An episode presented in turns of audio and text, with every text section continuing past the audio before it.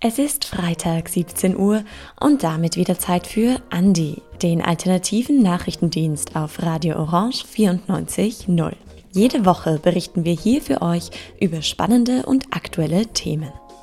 Heute berichtet Stefan Resch über den Konflikt in Kasachstan, wo Anfang Jänner Präsident Tokayev das Feuer auf Demonstranten eröffnen ließ. Außerdem berichtet er auch über die Klage der JH gegen FPÖ-Chef Kickel. Es gibt diesmal auch einiges über die EU.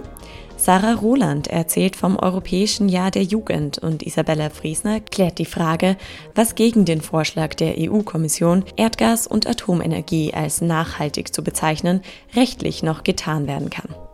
Im Anschluss hat Philipp Strobel noch einige Kurzmeldungen für euch. Herzlich willkommen bei Andi.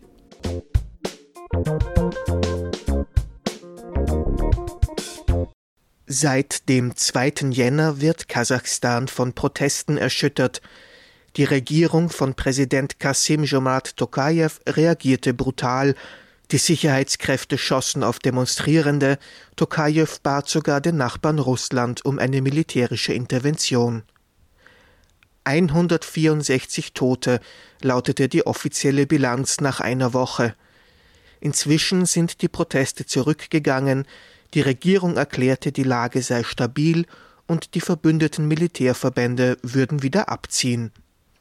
Die NGO Freedom for Eurasia beobachtet Menschenrechtsverletzungen und Korruption in Zentralasien. Im Vorstand der Organisation aktiv ist die kirgisische Juristin Leila Nazgul Seyitbek, Sie macht plötzlich gestiegene Treibstoffpreise als akuten Auslöser der Proteste in der Bergbauregion im Westen Kasachstans aus. When the authorities uh, raised the prices, that obviously hit the people in the western Kazakhstan. Als die Regierung die Preise erhöhte, traf das natürlich die Menschen in Westkasachstan. Die wirtschaftlichen Probleme führten dann zu politischen Forderungen. Ich glaube, das ist ganz logisch.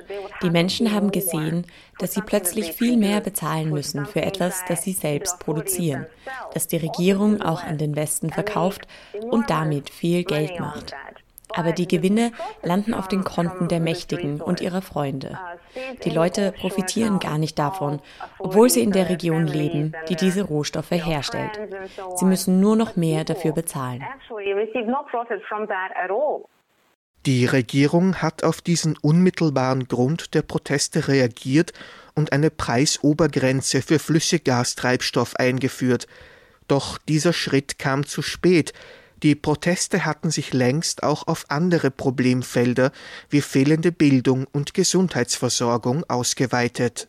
Authorities reacted to that with uh, with um, reducing the price. So they promised to reduce the price, but then that was not enough. Die Regierung hat darauf reagiert und versprochen, die Preise zu senken. Aber das war nicht genug. Dann haben die Leute angefangen, über ihre anderen Probleme zu sprechen. Soziale Probleme, Mangel an Bildung und Gesundheitsversorgung. All diese Dinge sind aufgekommen und die Leute haben gesagt, die Regierung erfüllt ihre Aufgaben nicht, die Regierung soll zurücktreten. So entwickelte sich die Forderungen, dass auch Nazarbayev zurücktreten sollte. Die Menschen wollten Veränderung. Und anstatt sich mit diesen Leuten zu treffen, ihre Probleme zu besprechen und nach Lösungen zu suchen, hat die Regierung beschlossen, diese Leute zu unterdrücken und zu bestrafen.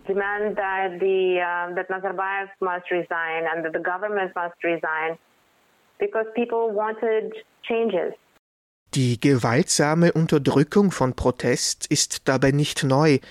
Kasachstan ist auch drei Jahrzehnte nach dem Zusammenbruch der Sowjetunion noch vom damaligen politischen System geprägt. Eine Wende hat in Politik und Verwaltung kaum stattgefunden. Die meisten früheren kommunistischen Funktionäre sind nirgendwo hingegangen. Sie sind an der Macht geblieben. Und so haben sie eine politische Elite gebildet, die heute immer noch besteht. Sie haben einige kapitalistische Merkmale übernommen, aber die sowjetischen Strukturen sind großteils geblieben. Lukaschenko war beispielsweise ein wichtiger Funktionär in der kommunistischen Partei. Wie auch Nazarbayev. Lukashenko, for example, right, was yeah, he was a prominent uh, member of Communist Party. Uh, so was Nazarbayev. Der heutige Präsident Kasim Jomart Tokayev folgte erst vor knapp drei Jahren auf den Langzeitmachthaber Nursultan Nazarbayev. Dieser war schon zu Sowjetzeiten Premierminister der kasachischen SSR gewesen und hatte bis vor wenigen Tagen als Vorsitzender des Nationalen Sicherheitsrates eine mächtige Stellung in der kasachischen Politik inne. Nach ihm ist auch die früher als Astana bekannte Hauptstadt Kasachstans Nur Sultan benannt. Als Tokayev an die Macht gekommen ist, hat er politische und wirtschaftliche Reformen versprochen.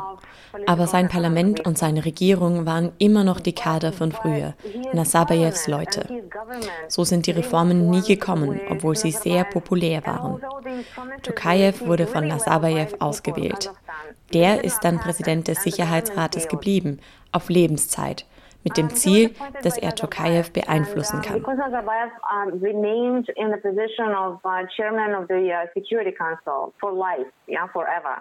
Politische Opposition ist in Kasachstan kaum möglich.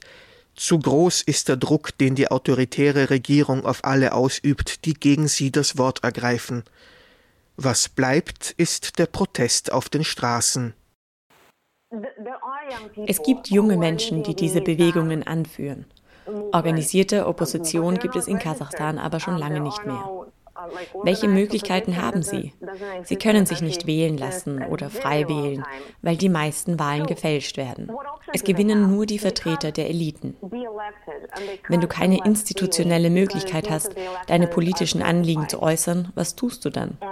Du gehst demonstrieren, denn das ist dein Recht als Bürgerin. So if you if you don't have constitutional instruments, what do you do? You go on a protest because that is your right.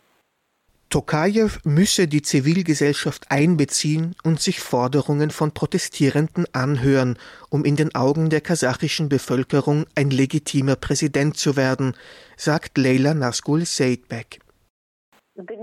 Das Wichtigste, um diese Situation zu lösen, wäre, dass Tokajew die Anführer dieser Proteste zu einem Dialog einlädt. Aber ich fürchte, es könnte dafür schon zu spät sein, denn die meisten sind im Gefängnis, verletzt oder tot. But I'm not sure uh, if, if it's not too late right now because most of them are now in prison or hurt or dead.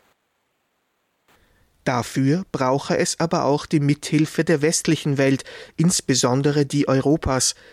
Wirtschaftliche Sanktionen könnten ein Mittel sein, um den Druck auf die kasachische Regierung zu erhöhen. Wenn das Europäische Parlament endlich Sanktionen gegen Einzelpersonen wegen Menschenrechtsverstößen und Korruption beschließen würde, dann wäre das eine große Hilfe für die kasachische Zivilgesellschaft. Der einzige Weg, wie Europa gegen diese Dinge in Zentralasien vorgehen kann, sind Sanktionen. Also ja, ich glaube, dass Sanktionen gegen die Schuldigen dieser Verbrechen ein wichtiger Schritt sind, den die EU gehen muss.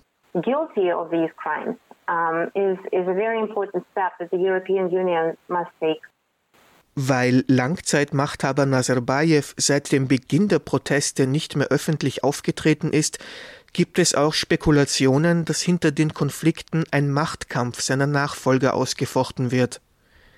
Nach der Niederschlagung der Demonstrationen scheint Tokajews innenpolitische Position gestärkt, nach außen steht er aber wegen der Militärintervention seinen Verbündeten, insbesondere dem russischen Präsidenten Putin, in der Schuld. Obwohl die Proteste und ihre gewalttätige Unterdrückung inzwischen abgeflaut sind, bleibt die Zukunft für Kasachstan also ungewiss. Dieser Beitrag wurde gestaltet von Stefan Resch.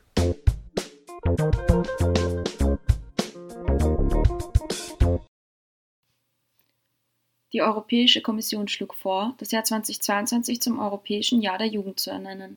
Mit diesem Vorschlag spiegelte die Kommission die Rede von Ursula von der Leyen, die sich im September 2021 in einer Rede zur Lage der Union äußerte.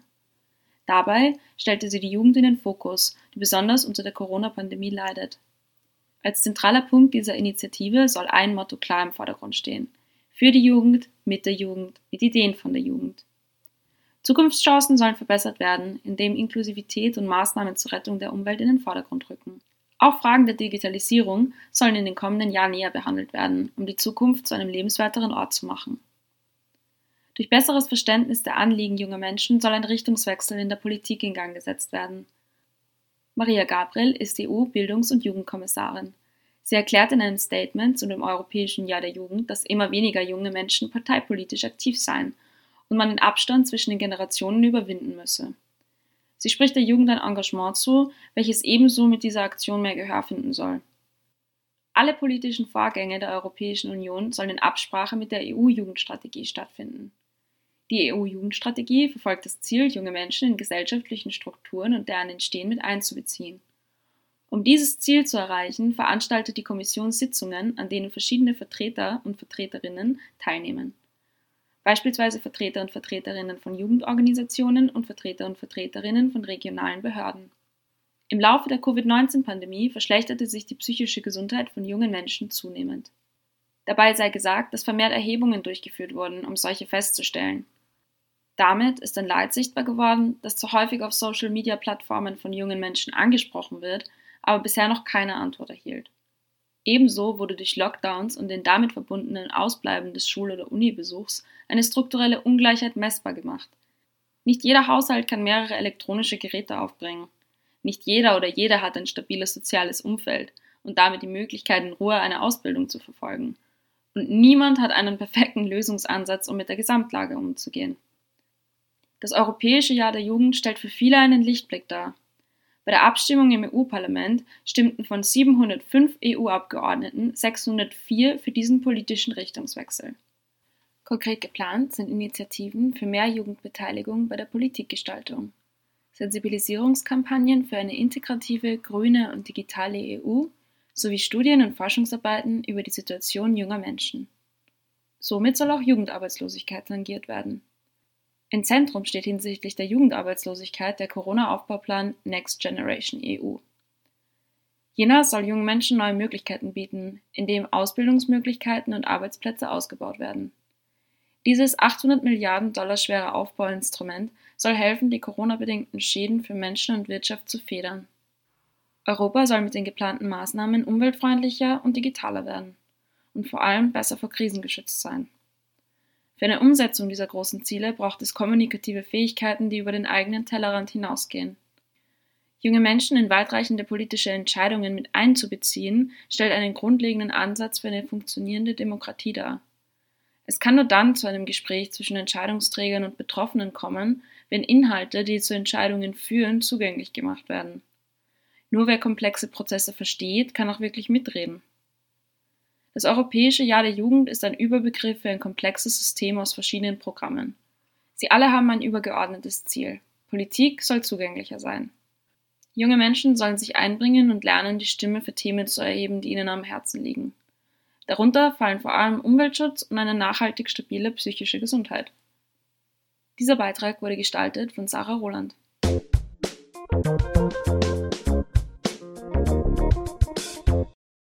Wir bleiben auf der Ebene der EU. Derzeit liegt ein Entwurf der EU-Kommission vor, Atomenergie und Erdgas in die Taxonomie für nachhaltige Investitionen aufzunehmen. Andi berichtete bereits in der vergangenen Woche. Die Frist, innerhalb derer die Mitgliedstaaten Einspruch gegen diesen Entwurf erheben können, wurde nun verlängert. Ursprünglich hätte sie bis zum 12. Jänner gedauert, nun gilt aber der 21. Jänner als neuer Stichtag. Bis dahin wird auf Kommentare von Staaten wie Österreich oder Luxemburg, die ihren Widerstand bereits angekündigt haben, gewartet. Wird der Entwurf dennoch angenommen, hat im nächsten Schritt das Europäische Parlament vier Monate Zeit, um Einspruch einzulegen. Die Entscheidung könnte sich also noch weit in den Frühling hineinziehen. Die Taxonomie, die seit 1. Jänner anzuwenden ist, soll eigentlich Transparenz schaffen und es ermöglichen, die Nachhaltigkeit einer Investition einfach zu bewerten. Dadurch soll auch die Einhaltung des europäischen Green Deal erleichtert werden. Dass aber die risikobehaftete Atomenergie mit ihrer ungelösten Frage nach der Endlagerung von Atommüll zu kämpfen hat, spricht gegen die grüne Schleife. Genauso ist Erdgasgewinnung als eine der großen CO2-Quellen bekannt und damit unter den Top-Klimasündern. Welche Schritte können also gesetzt werden, um noch Einspruch gegen den Entwurf zu erheben? Dazu spreche ich mit dem EU-Parlamentsabgeordneten und Mitglied der Grünen, Thomas Weiz. Welche rechtlichen Schritte können jetzt gesetzt werden? Äh, der Ablauf ist eben dieser, dass es zuerst äh, die Mitgliedstaaten, also der Co-Gesetzgeber, das, äh, der sogenannte Rat, abzusegnen hat, wenn sich da eine Mehrheit findet. Und das sieht leider danach aus, weil sich hier die Staaten, die ein Interesse an Gas haben, mit den Staaten, die ein Interesse an Atom haben, zusammengetan haben, in einem Hintergrunddeal kommen. Und dann kommt das Ganze ins Parlament. Und hier muss man sagen, dass es sich hier nicht um einen normalen Gesetzgebungsprozess handelt, sondern um einen sogenannten delegierten Rechtsakt wo das Parlament an den Inhalt nicht mitarbeiten kann, der Co-Gesetzgeber, sondern das Parlament kann nur entweder die Vorlage akzeptieren oder aber ablehnen. Und in der rechtlichen Handhabe gibt es für uns zwei Schritte. Der eine Schritt ist jener dann gegen diese Taxonomie zu klagen. Und das würde erst funktionieren, nachdem es eine Zustimmung im Parlament gegeben hat und nachdem dieses Gesetz in Kraft tritt. Und erst dann könnten Staaten wie Österreich klagen oder auch ähm, äh, das Europäische Parlament. Im Moment sind äh, auf der Seite der Staaten, die angekündigt haben, klagen zu wollen, Österreich und Luxemburg fix, äh, aber auch mit äh, Spanien und Portugal gibt gibt es Gespräche, dass die könnten sich eventuell noch anschließen.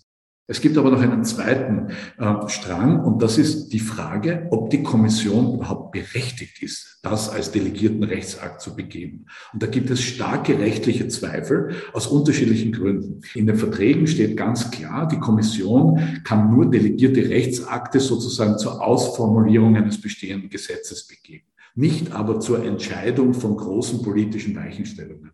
Und die Frage, ob wir grünes Geld in Atom und Gas investieren, ist eine große politische Weichenstellung. Das zweite Argument ist, dass die Kommission hier aktiv die Rolle und die Entscheidung der Co-Gesetzgeber umgeht oder zu umgehen versucht.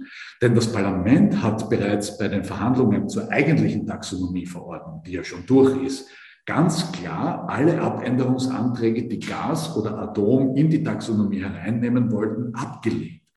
Es steht auch ein Einspruch des Staates Österreich im Raum. In welche Schritte des Entscheidungsprozesses gehören solche Interventionen? Es ist in diesem Fall der Mitgliedstaat, der klagt, vertreten durch die Regierung. Äh, und hier herrscht große Einigkeit auch in der österreichischen Bundesregierung, dass man gegen diese Vorgangsweise aufstehen muss. Es ist einfach inhaltlich nicht argumentierbar, dass Atomenergie irgendwie umweltfreundlich ist. Und auf der anderen Seite äh, äh, läuft dieser Vorschlag, Atom und Gas in die Taxonomie hereinzunehmen, auch dem bestehenden Taxonomiegesetz zuwider. Denn hier sind sechs Kriterien einer Umweltfreundlichkeit definiert.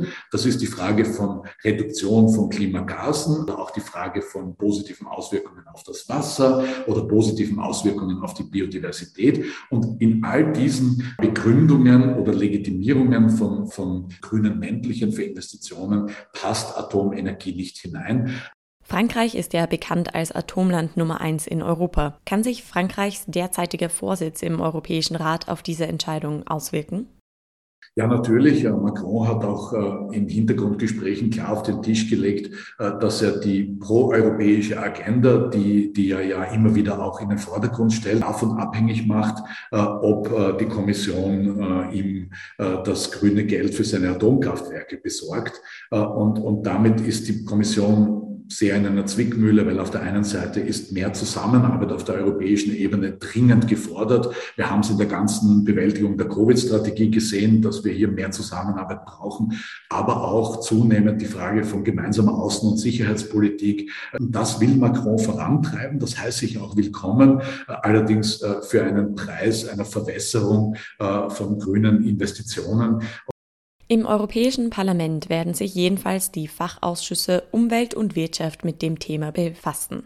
Sowohl dort als auch von politischen Gruppen oder von mindestens 36 der 705 Abgeordneten kann ein Einspruch erhoben werden, der zur Abstimmung des Parlaments führt.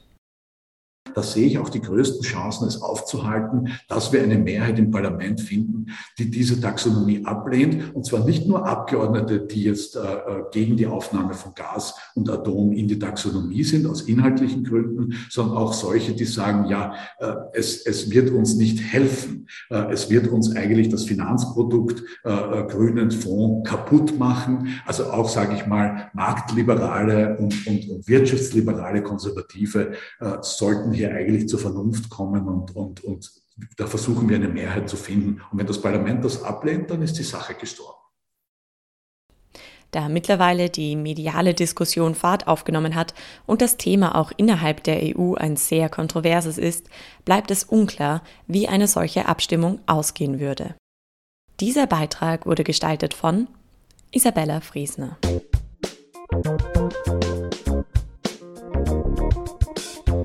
Unpassende Vergleiche gibt es in der Debatte um Corona-Maßnahmen und Impfpflicht viele. Keiner ist aber so verfehlt wie der Verweis auf die Verbrechen der Nazis. Gelbe Sterne mit der Aufschrift Ungeimpft, Vergleiche der Regierenden mit Massenmörder Mengele oder der Testpflicht in Schulen mit der Ausgrenzung von JüdInnen durch die Nazis tauchen auf Demonstrationen der sogenannten Querdenker und Impfgegner immer wieder auf.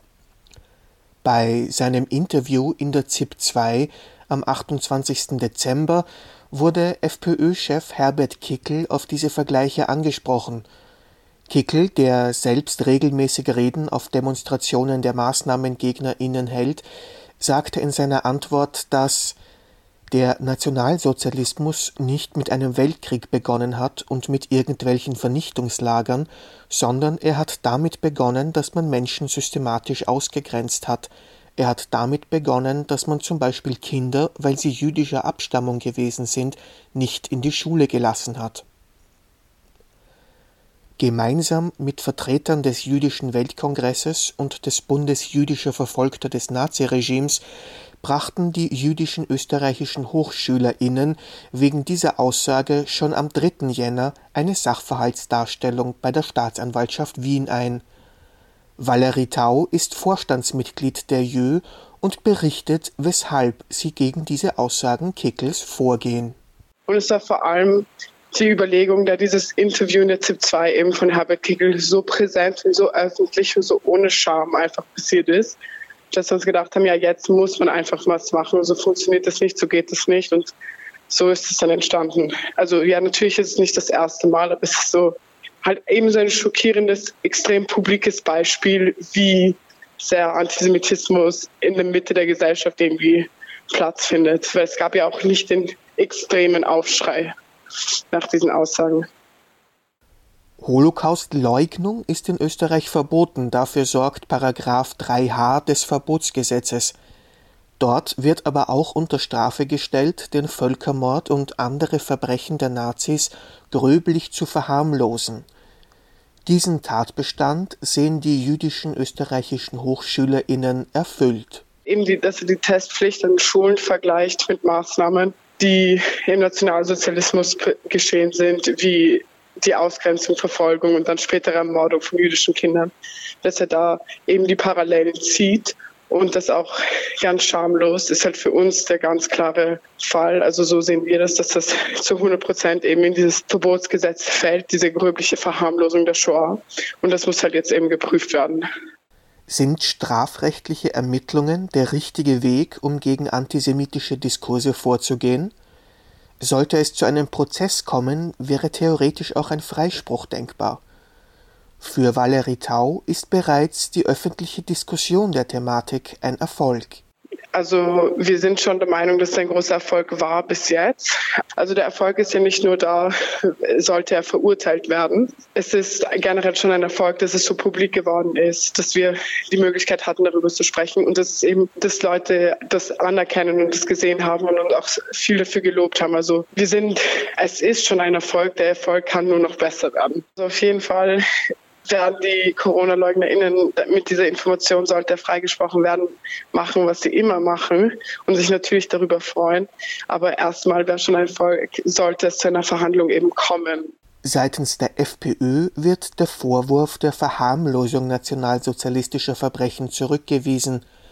FPÖ-Generalsekretär Michael Schnedlitz sagte dazu in einer Aussendung, wer auf totalitäre Entwicklungen hinweist, der verharmlost nicht eine Diktatur, sondern warnt davor. Dieser Beitrag wurde gestaltet von Stefan Resch.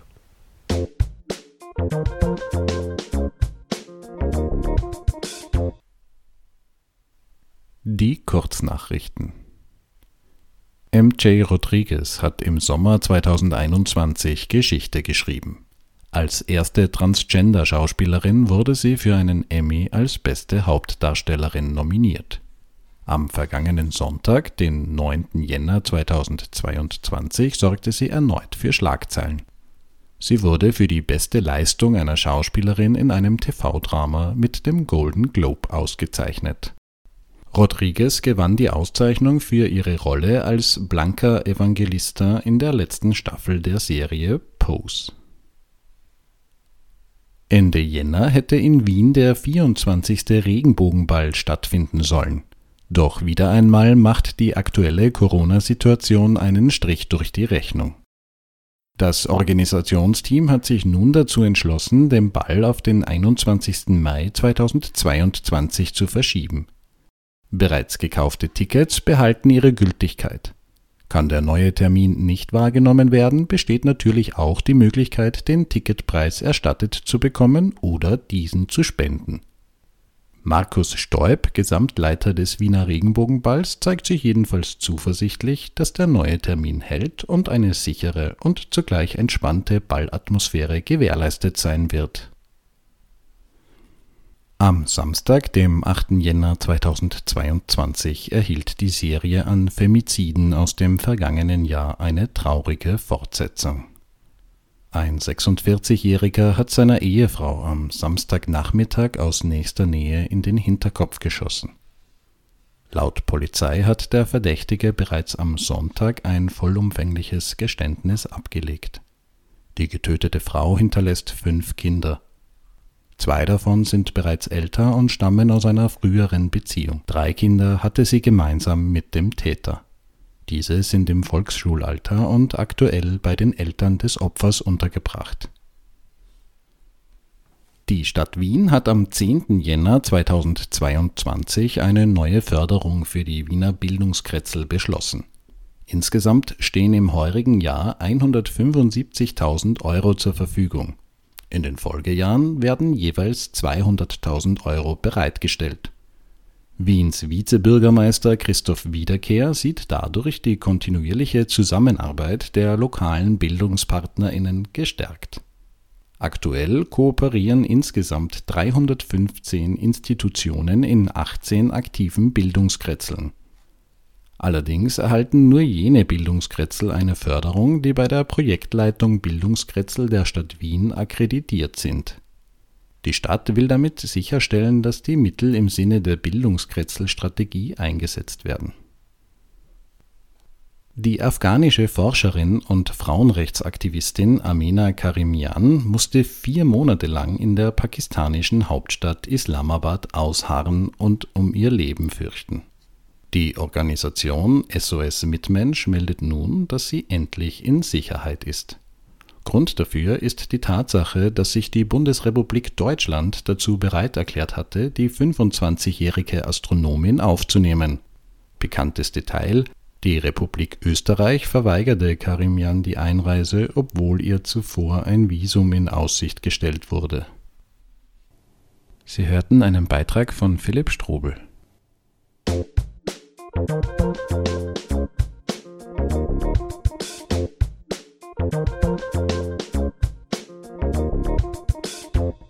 Das war Andi, der alternative Nachrichtendienst auf Radio Orange 94.0 vom Freitag, den 14. Jänner 2022. Wenn ihr diese oder vergangene Sendungen nachhören möchtet, geht das wie immer in unserem Archiv auf cba.fro.at unter Andi Nachrichten. Die nächste Ausgabe von Andi gibt es am kommenden Freitag um 17 Uhr. Wieder hier auf Radio Orange 94.0. Fürs Zuhören bedankt sich die heutige Sendungskoordinatorin Isabella Fresner. Bis zum nächsten Mal bei Andi.